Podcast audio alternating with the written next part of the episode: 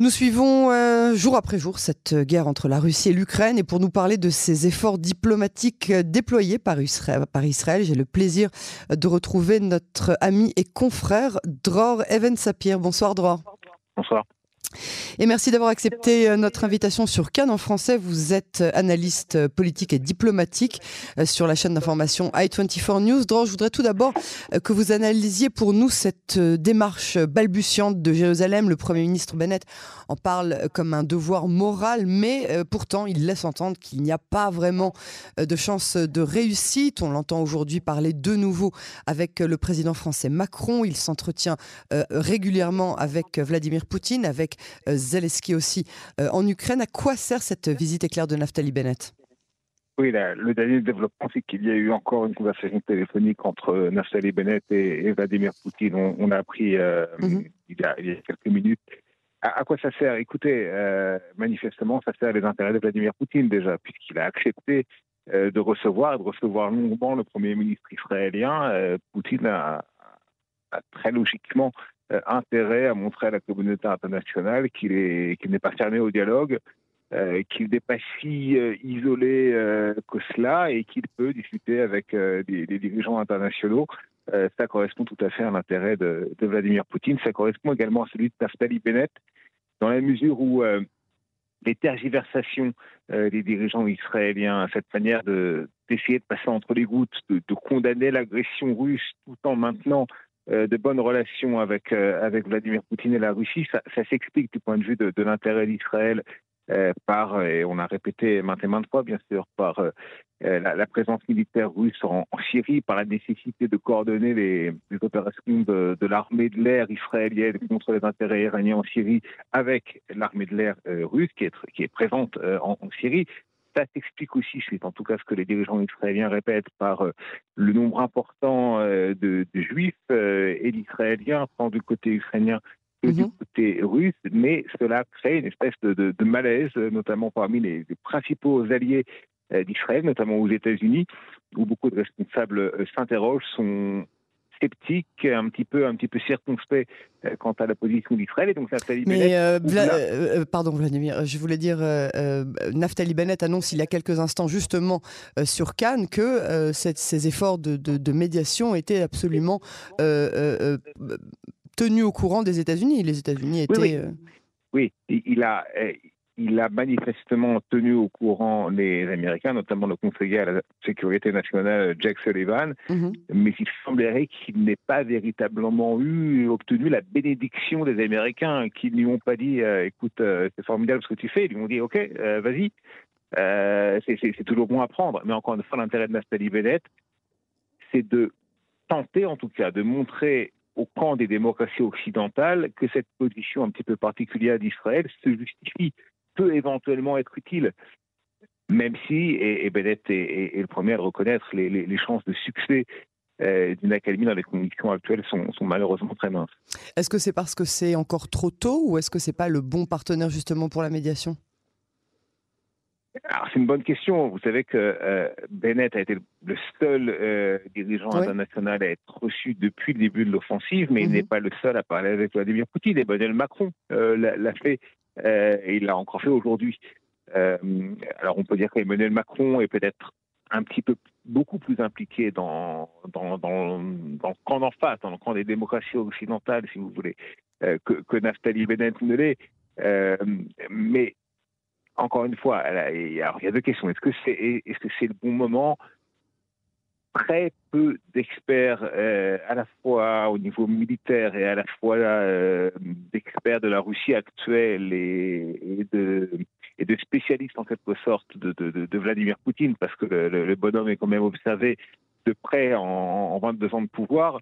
Euh, très peu d'experts, encore une fois, considèrent que dans l'état actuel des choses, étant donné le piétinement de l'armée russe, on voit mal comment Vladimir Poutine pourrait eh bien, euh, accepter ne serait-ce qu'un qu'un cessez-le-feu véritable euh, pour des motifs humanitaires. D'ailleurs, cette idée a échoué autour de la ville de Mariupol. Euh, manifestement, Vladimir Poutine veut absolument obtenir des, des, acquis, des victoires incontestables sur le terrain. Il a bien du mal à, le faire, à les obtenir. Donc, dans l'état actuel des choses, il est, je peux me tromper bien évidemment, mais il est, il est très peu que Vladimir Poutine puisse euh, accepter euh, un cessez-le-feu sur, euh, sur le court ou sur le moyen ou sur le long terme, un retrait partiel des troupes ukrainiennes, des troupes russes, pardon, on, en est véritablement très loin. Alors justement, Poutine affirme maintenant que, que la guerre ne cessera que lorsque l'Ukraine cessera les combats. C'est pas vraiment le genre de Poutine de, se victimiser ou, ou même d'essayer de faire croire que c'est la Russie qui subit les, attaques ukrainiennes. c'est quoi la, la, la stratégie, selon vous, du Kremlin au deuxième jour de cette guerre? Alors, sur le terrain, euh, très concrètement, euh, il semble que les, troupes russes veuillent, dans un premier temps, se rendre maître du, littoral, c'est-à-dire du, sud de, l'Ukraine. Euh, et on, comprend hein, à quel point c'est stratégiquement, stratégiquement important pour l'armée russe. Et puis, encercler, bombarder les, les, les, grandes agglomérations avec que cela implique malheureusement, et le bilan risque d'être terrible dans les jours et dans les semaines qui viennent, en, en, termes de, de, de perte, de perte, de, perte euh, en, vie humaine, côté civil, côté des civils ukrainiens. Et Vous Kiev, la euh, capitale, qui est un enjeu, voilà, et Kiev, la capitale, qui est un enjeu considérable. Euh, il semblerait que l'armée russe soit sur le point d'encercler la ville, avec tout ce que cela implique il semble qu'effectivement, ce que l'on avait dit au, début de l'offensive se confirme.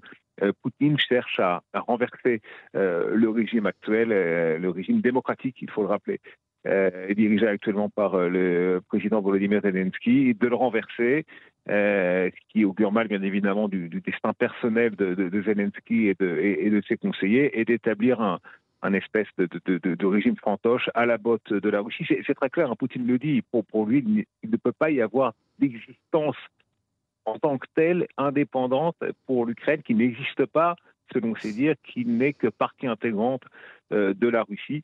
Euh, c'est l'un des objectifs, en tout cas, de, Vladimir Poutine, euh, et c'est déjà terrible à, concevoir. on, peut, on peut espérer qu'il n'en a pas d'autres, qu'il n'est pas plus ambitieux que là, mais, mais déjà en cela, c'est un objectif qui est absolument effrayant, étant donné, encore une fois, tout ce qu'il implique en termes de, de perte de, vie humaine et en termes de, rupture des équilibres internationaux. Alors la question du nucléaire iranien a été temporairement euh, mise sur la touche. Bennett a tout de même euh, mentionné à Poutine lors de leur entretien. Est-ce qu'on sait si ça a eu un impact euh, quelconque lors de leur discussion? Alors, on, sait peu de choses sur le contenu des discussions, mais on peut tout de même s'avancer et dire que euh, les négociations sur le nucléaire iranien eh, ont occupé une bonne part des, des, conversations entre, entre Bennett et Poutine, parce que d'une certaine manière, Israël et la Russie se retrouvent dans, le même bateau. Euh, on, on, a parlé à plusieurs reprises ces derniers temps d'une avancée considérable vers l'obtention d'un accord sur le programme nucléaire de l'Iran, et soudainement, on comprend à quel point ça ne correspond pas ou ça ne correspond plus aux intérêts russes étant donné les sanctions. À partir du moment où un accord est signé entre euh, les grandes puissances, si vous voulez, et, euh, l'Iran, eh euh, l'Iran peut, se remettre à, exporter librement ses hydrocarbures, son pétrole, et donc à compenser pour le monde occidental, qui pourrait à nouveau commercer avec l'Iran, les difficultés en matière d'approvisionnement énergétique que représentent les sanctions imposées à l'Iran.